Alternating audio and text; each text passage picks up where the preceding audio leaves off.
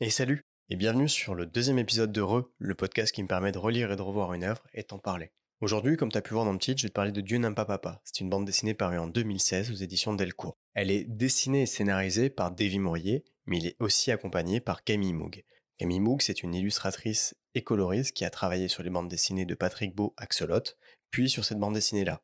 Depuis, j'ai pas trouvé grand chose sur elle, D'ailleurs, si tu as des informations ou si tu as des choses à vouloir partager, n'hésite pas à me le dire sur Instagram et euh, je le rajouterai euh, dans, la description.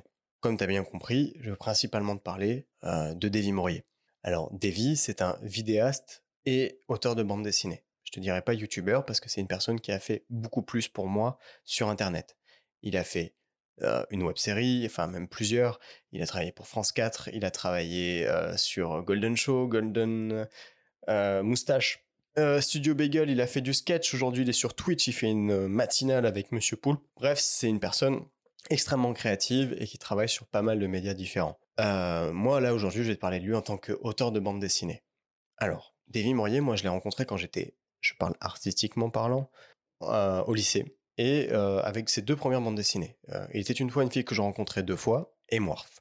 C'était deux bandes dessinées auxquelles j'avais vraiment accroché. Et d'ailleurs, si tu m'écoutes, Dauphinois, je te remercie encore de les avoir fait dédicacer pour moi à Angoulême pour mon anniversaire. C'est vraiment chouette et j'aime bien regarder ces dédicaces.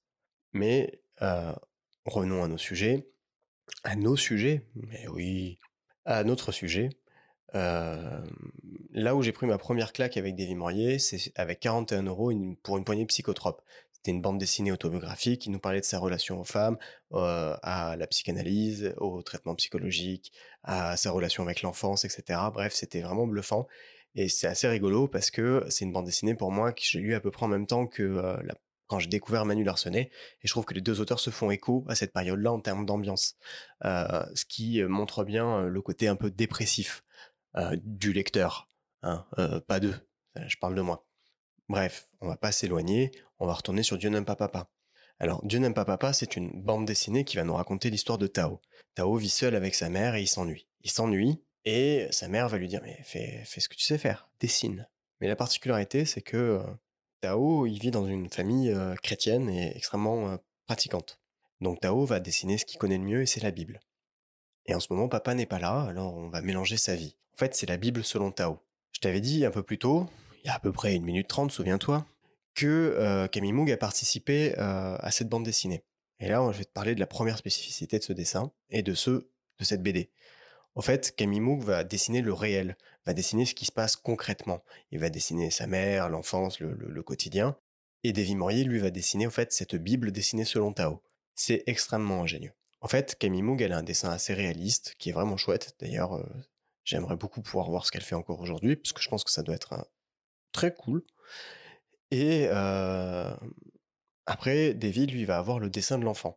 C'est rigolo parce que Davy Maurier, c'est pas un grand dessinateur. je pense qu'il le sait, il l'a déjà dit d'ailleurs. Et ça colle très bien à l'univers d'un enfant. Je dis pas qu'un enfant dessine comme Davy Maurier. Moi, enfant, j'aurais rêvé de dessiner comme lui. Et d'ailleurs, aujourd'hui, je rêverais de dessiner comme lui. Mais ça se marie bien, la rupture se fait facilement. En plus, des fois, il y a des cases où on va mélanger les dessins parce qu'il va y avoir des éléments du réel sur des cases dessinées. Bref, ça fonctionne très bien. Et dans ces deux histoires, donc le réel et l'imaginaire, on va euh, voir que... Ah, petite pause. Si tu veux lire la bande dessinée avant que je continue de raconter, parce que là je vais devoir spoiler, arrête-toi là et reviens un peu plus tard. Parce que pour pouvoir parler de cette bande dessinée là, je vais devoir spoiler un plot twist qui la première fois que je l'ai lu, bah en fait je suis tombé un peu sur le cul et j'ai pas j'avais pas compris. Euh, donc euh, voilà, c'est comme ça. Donc n'hésite pas à t'arrêter et sinon bah continue, fais-toi spoiler, bah c'est ton choix. Donc au bout d'un moment on va comprendre, on va retourne pas mes moutons, je reprends mes mots. Euh, au bout d'un moment, on va recevoir un appel et Tao va répondre. Et son père est à l'autre bout du téléphone. Il commence à lui parler, il aimerait revoir son père. On comprend qu'il y a un manque affectif et que ça fait longtemps qu'ils ne se sont pas vus. La mère reprend le téléphone et l'accuse d'être homosexuel et de l'avoir trompé. Et c'est là où ça devient intéressant, dans la réflexion de cette bande dessinée. Parce qu'au fait, on va voir une bande dessinée avec une personne qui va mener un deuil. Au fait, c'est une histoire de deuil, cette bande dessinée. Ce sont trois deuils qu'on va suivre. Un qui n'est pas là, c'est celui du père qui est en train de, de comprendre et de faire un deuil sur ce qu'il a créé pendant des années. Tao qui fait un deuil sur euh, sa famille et qui a comme seul souhait qu'il soit heureux, que son père soit heureux avec son nouvel ami, que sa mère soit heureuse aujourd'hui, qu'elle arrête de pleurer.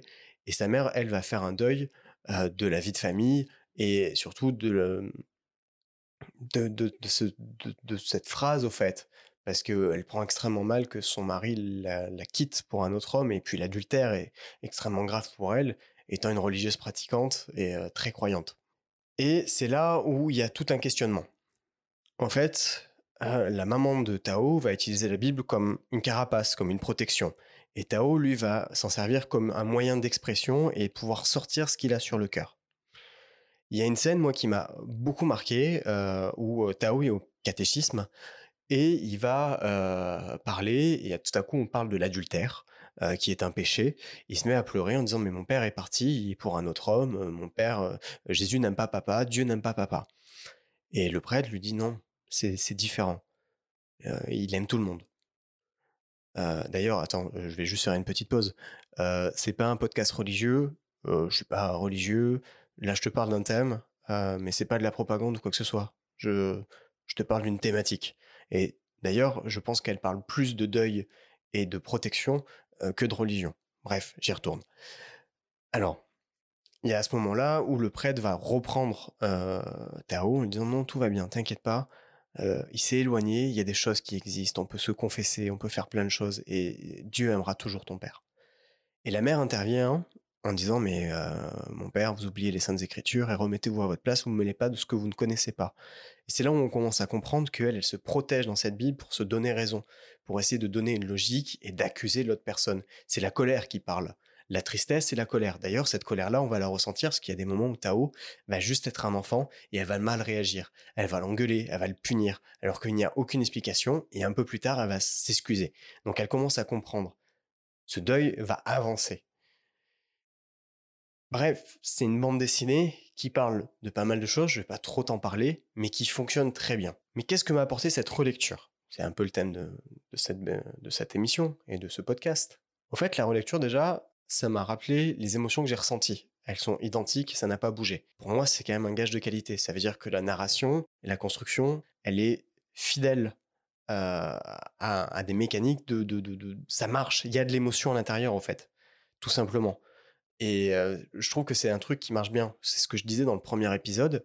Quand j'ai relu le sculpteur de Scott McCloud, j'ai trouvé qu'il n'y avait pas d'émotion. Il y avait des mécaniques d'émotion, donc quelque chose qui était très bien fait, mais qui n'amenait pas, qui m'amenait plus aujourd'hui de sentiments. J'ai pas vécu la même chose. Et là, si. J'ai même versé quelques larmes à quelques moments, alors que je connaissais très bien le plot et j'avais comment ça allait se finir. La deuxième chose, euh, ça m'a rappelé le travail de Camille Moog et en fait j'ai voulu le chercher et je pense que je vais continuer à chercher ce qu'elle fait. Je trouve ça important parce que de relire des bandes dessinées, déjà ça nous rappelle que bah, on travaille pas seul sur une bande dessinée, il y a des gens qui nous accompagnent et ça nous rappelle aussi qu'il y a certaines personnes où on n'a pas forcément creusé leur travail. Et ça c'est cool aussi. Et la dernière chose, c'est un rappel pour moi que Davy Mourier, en fait, Dieu n'aime pas papa, pour moi c'est mon dernier coup de cœur de l'auteur.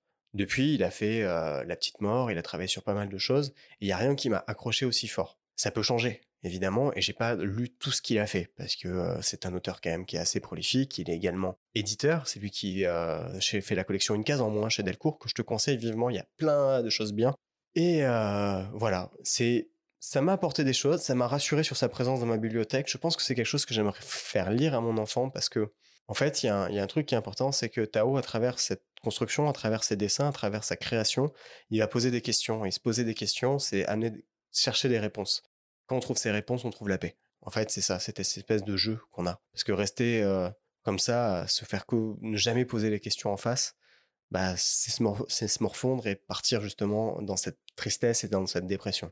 Bref, c'était Dieu n'aime pas papa et je te conseille vraiment de le lire ou de le relire. C'est vraiment une chouette bande dessinée. Je vais en profiter aussi pour te faire euh, un peu de publicité.